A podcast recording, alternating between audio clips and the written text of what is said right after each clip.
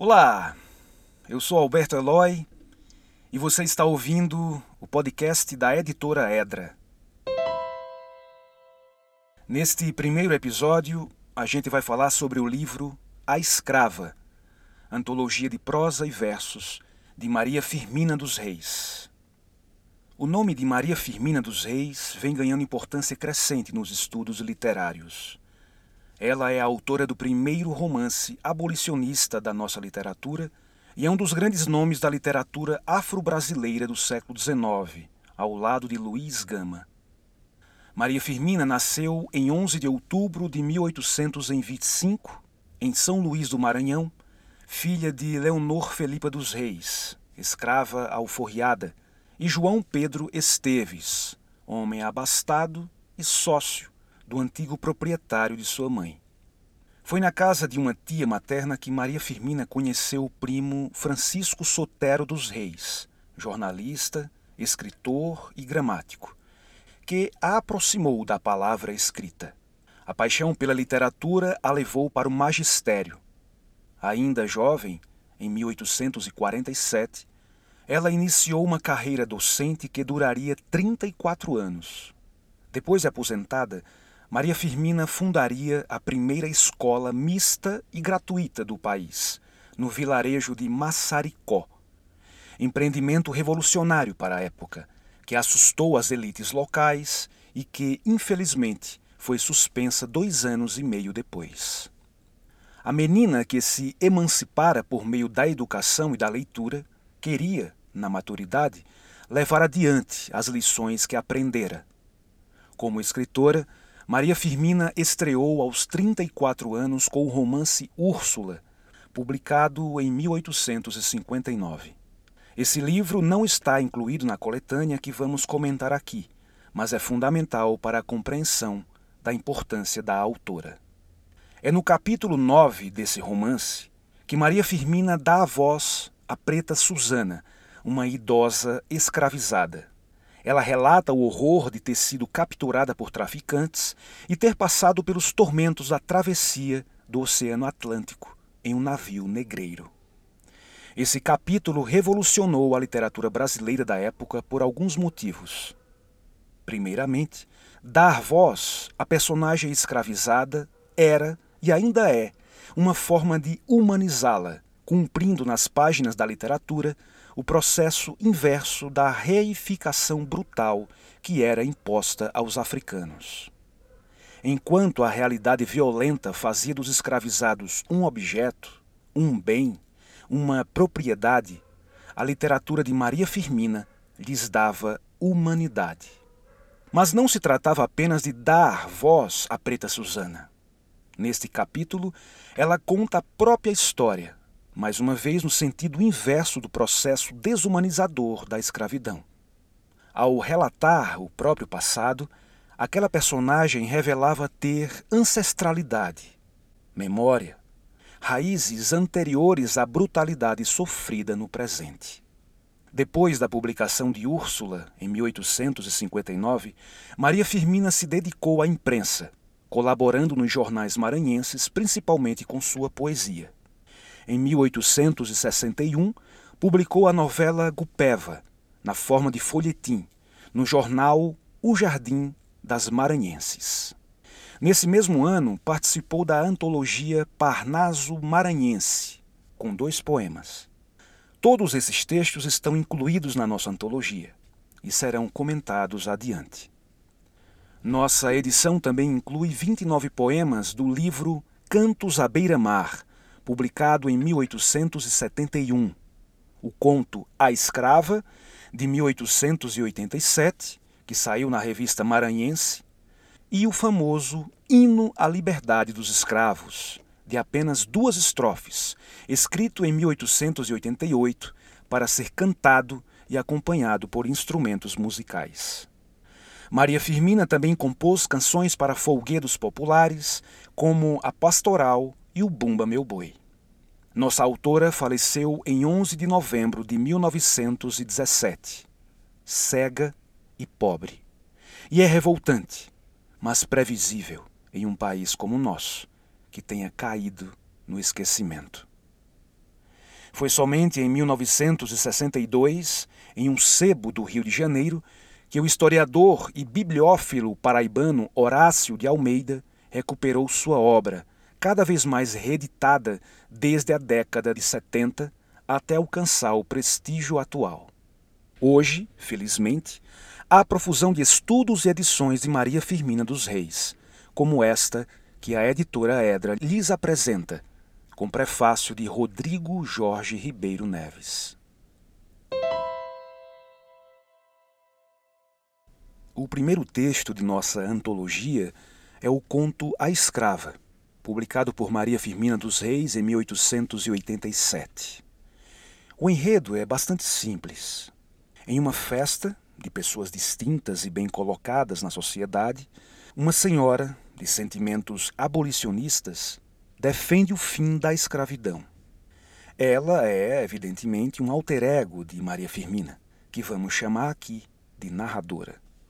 Ela conta que, numa tarde de agosto, na praia, surpreendeu Joana, uma mulher escravizada, fugindo desesperada de seu feitor. Enquanto Joana se esconde atrás de uma moita, a narradora despista esse homem feroz.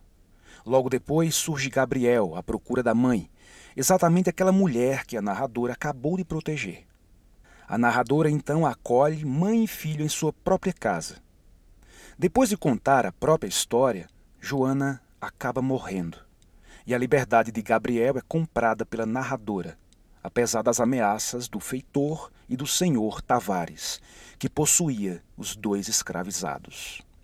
Como é fácil de perceber, Maria Firmina dos Reis não pretendia caprichar num enredo intrincado, repleto de detalhes. Nossa autora opta por um entrecho simples, sem reviravoltas ou surpresas, para pôr luz no debate a respeito da escravidão e para dar voz às personagens escravizadas, especialmente a mãe de Gabriel. É com a polêmica a respeito da escravidão que Maria Firmina abre o conto. Em um breve parágrafo, a narradora argumenta contra o elemento servil, expressão recorrente na época para se referir à escravidão. O primeiro argumento é de natureza moral religiosa. Para ela, Cristo derramou o próprio sangue para salvar a humanidade, e perpetuar a escravidão é menoscabar esse sacrifício. Para que se deu em sacrifício o homem-deus que ali exalou seu derradeiro alento? Então não é verdade que seu sangue era o resgate do homem? É então uma mentira abominável ter esse sangue comprado à liberdade? O segundo argumento é de caráter social. A instituição da escravidão corrompe o conjunto da sociedade. Não se trata apenas do horror cotidiano, da violência contra os escravizados, o que já é intolerável. Trata-se também da desvalorização do trabalho e do comércio para todos os participantes da sociedade brasileira. Por qualquer modo que encaremos a escravidão, ela é e sempre será um grande mal. Dela, a decadência do comércio, porque o comércio e a lavoura caminham de mãos dadas, e o escravo não pode fazer florescer a lavoura, porque o seu trabalho é forçado. Ele não tem futuro, o seu trabalho não é indenizado.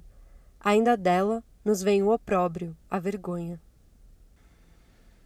Também é curioso observar que, no final do conto, surge a questão legal da escravidão. Nos últimos parágrafos do texto, a narradora adquire a liberdade de Gabriel, que está sob sua proteção, enfrentando a fúria do senhor Tavares, que era o proprietário de Joana e seu filho. Esse homem brutal argumenta, depois de receber da narradora um volume de papéis subscritados e competentemente selados. O direito de propriedade, conferido outrora por lei a nossos avós, hoje nada mais é que uma burla. A lei retrogradou. Hoje, protege-se escandalosamente o escravo contra seu senhor. Hoje, qualquer indivíduo diz a um juiz de órfãos: em troca desta quantia, exijo a liberdade do escravo fulano. Haja ou não aprovação de seu senhor. Não acha isso interessante? A inserção dessas passagens de teor argumentativo se combina de forma vária a outras, sempre no mesmo sentido: denunciar os abusos da escravidão e defender a abolição.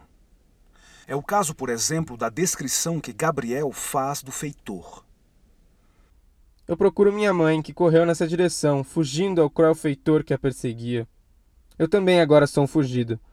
Há uma hora deixei o serviço para procurar minha pobre mãe, que além de doida está quase a morrer. Não sei se ele a encontrou. E o que será dela? Ah. É, preciso que eu corra. Se acho antes que o feitor a encontre. Aquele homem é um tigre. É uma fera. A descrição do feitor como tigre, como fera, inverte o próprio sentido da animalização ou desumanização que a escravidão impunha aos africanos. Dizendo de forma simples, na obra de Maria Firmina, os escravos não são objetos animalizados. Esse papel torpe cabe aos brancos que escravizam, porque não há nada mais desumano do que impor a escravidão a outro humano. Não basta denunciar a brutalidade dos escravistas. É preciso também humanizar as pessoas escravizadas. No conjunto do conto, um recurso fundamental para obter esse efeito é a descrição minuciosa das relações familiares, com destaque do amor de Joana a Gabriel e especialmente aos filhos perdidos, Carlos e Urbano, que foram vendidos a um traficante de escravos.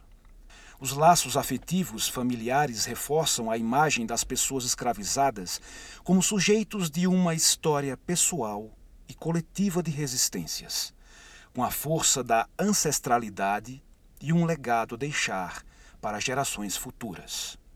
Nesse sentido, o trecho mais importante é o relato de Joana, em que ela conta sua vida ela abre esse depoimento pessoal se declarando filha de uma africana escravizada com um homem indígena. Ela mesma tem a cor fusca, que significa cor escura.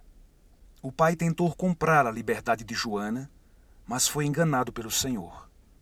Ainda aos seis anos de idade, Joana começa a aprender a ler com outro escravizado e descobre que a suposta carta de alforria que o Senhor dera ao pai era falsa. O desejo de liberdade que se manifesta em Joana já lhe foi legado pelo pai. Ele lutou pela liberdade dela, que se alfabetizou cedo.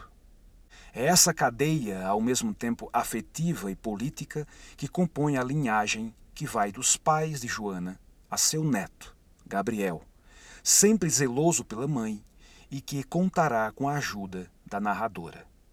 Ela pertence à Sociedade Abolicionista do Maranhão e do Rio de Janeiro e insiste sempre no dever de resgatar Gabriel e Joana da condição de escravizados. Ao abrigá-los em sua casa, ela tem consciência de estar exposta às consequências da lei, mas assume o risco e a responsabilidade de libertá-los. Eu bem conhecia a gravidade do meu ato. Recebia em meu lar dois escravos foragidos, escravos talvez de algum poderoso senhor.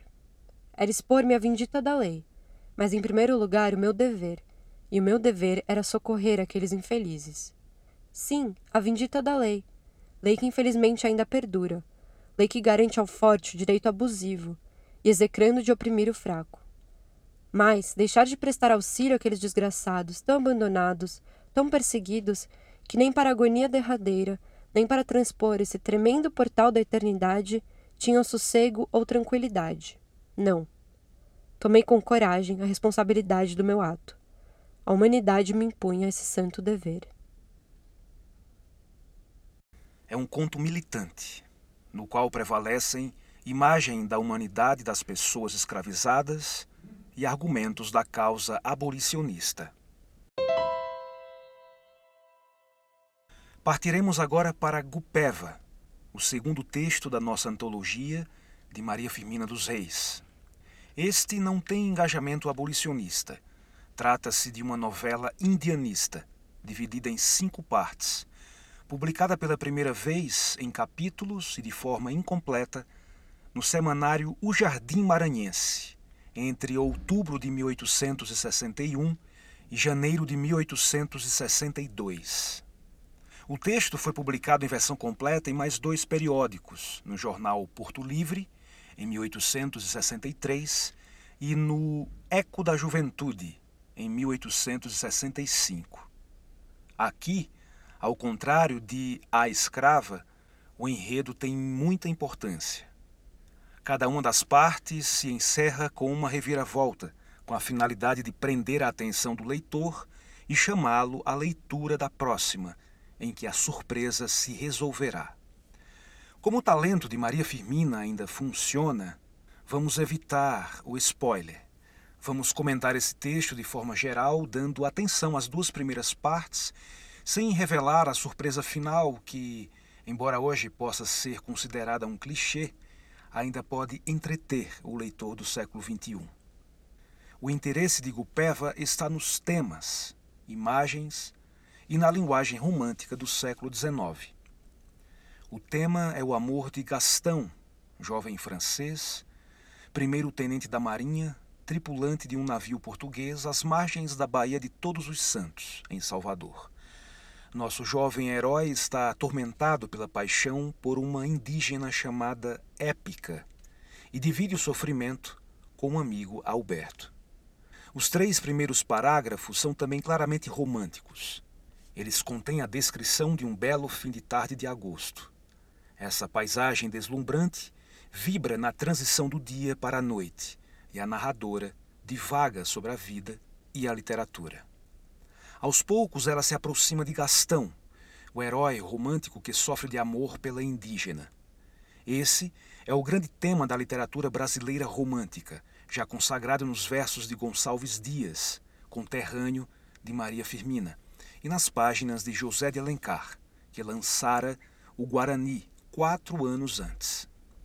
O amor de um francês a uma indígena brasileira é considerado impossível por Alberto, amigo de Gastão. Para o francês, entretanto, é impossível esquecê-la. É impossível, Alberto. Impossível, meu amigo. Ah, se soubesses, Alberto, eu a tenho aqui no coração. É ela a mulher dos meus sonhos de adolescência. É a visão celeste e arrebatadora da minha infância. É o anjo que presidiu o meu nascimento. Alberto, quem a poderá resistir? Louco o que, a vendo, possa deixar de amá-la. Louco o que, a conhecendo, não lhe render eterna vassalagem. Anjo na beleza e na inocência, anjo na voz, nas maneiras, é ela superior às filhas vaporosas da nossa velha Europa. Épica é o seu nome. No seu rosto, Alberto, se revela toda a candura da sua alma e toda a singeleza dos costumes ainda tão virgens da inculta América. Onde está, pois, o meu crime em adorá-la? Seus grandes olhos negros de doçura inexprimível falam a alma com suavíssima poesia. São arpejos da lira harmoniosa ou notas de anjos em torno do Senhor. E esse olhar seu exprime um quê de indizível pureza que obriga a adorá-la.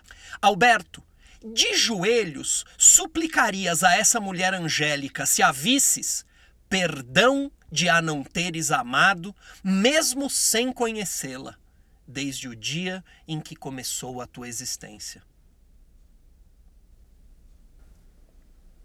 Todos os clichês do amor romântico estão presentes nesse lamento de Gastão. Épica é chamada de anjo, expressão de um amor idealizado. Ela é visão pura da infância e é preciso adorá-la como se adora a Deus. Castão diz que lhe deve vassalagem, expressão claramente associada à tradição medieval, mas diz também que ela é superior às moças da Europa por pertencer à América Virgem, ao mito do paraíso terrestre e à suposta pureza dos indígenas num Éden intocado. A narrativa também se passa no século XVII, ambientação histórica típica do romantismo indianista brasileiro, século dos encontros entre portugueses colonizadores e indígenas aqui instalados. Quem lê o conto inteiro perceberá, entretanto, que Maria Firmina não aposta na harmonia desse processo. A intertextualidade com Gonçalves Dias é marcante, especialmente quando Gastão afirma que vai se encontrar com Épica naquela noite. Vem imediatamente à memória dois poemas desse autor. O Leito de Folhas Verdes, em que o eu lírico feminino de uma indígena aguarda ansiosamente o encontro com seu amante, e Marabá, em que uma filha de branco com indígena lamenta a condição marginal de ser mestiça. Na segunda parte do texto, depois de uma longa descrição do amor na juventude, a narradora relata a chegada de Gastão ao ponto de encontro com Épica. Uma choupana isolada, abrigada pelas palmeiras, numa descrição que antecipa a Iracema, de Alencar, que só viria em 1865, quando Maria Firmina já publicara Gupeva. É nessa cabana que Gastão encontrará não a sua amada, mas o pai dela, que fará um longo relato de sua vida e que culminará numa revelação final surpreendente que preferimos não contar ao leitor. Leia Gupeva para conhecer esse final. E agora partiremos para os poemas, alguns dos poemas escritos que se encontram nesta nossa edição. Na poesia de Maria Firmina também predominam imagens e temas românticos, além do abolicionismo. Vamos ouvir alguns versos do poema Súplica. Para que viver se esta vida é martírio eterno e lento? E frago a existência, é século cada momento. Para que a vida, Senhor, se a vida vale um tormento? Dá, Senhor meu Deus, que breve se mentolhe a sepultura. Que vale a vida seus gozos, que vale sonhar ventura, e trago, a trago esgotar, fundo cálice de amargura. Nesse poema, a forma de prece e as imagens soturnas ligadas à morte aproximam a poesia de Maria Firmina do gosto da chamada segunda geração romântica, que, no Brasil, teve em Álvares de Azevedo seu grande nome. Ainda na chave romântica, ouça os versos decassílabos e amorosos de Confissão. Embalde, te juro, quisera fugir-te, negar-te os extremos de ardente paixão. Embalde, quisera dizer-te, não sinto, prender-me à existência profunda afeição. Embalde, é loucura, se penso um momento, se juro ofendida meus ferros quebrar, rebelde meu peito. Mas ama, querer-te, meu peito mais ama, de amor delirar. Como nos grandes autores do romantismo, o amor é paixão ardente, é loucura e delírio. Maria Firmina não fica atrás dos nomes de Casimiro de Abreu ou Fagundes Varela e poderia muito bem figurar em qualquer antologia de poesia romântica mas sua obra foi infelizmente silenciada ao longo dos anos.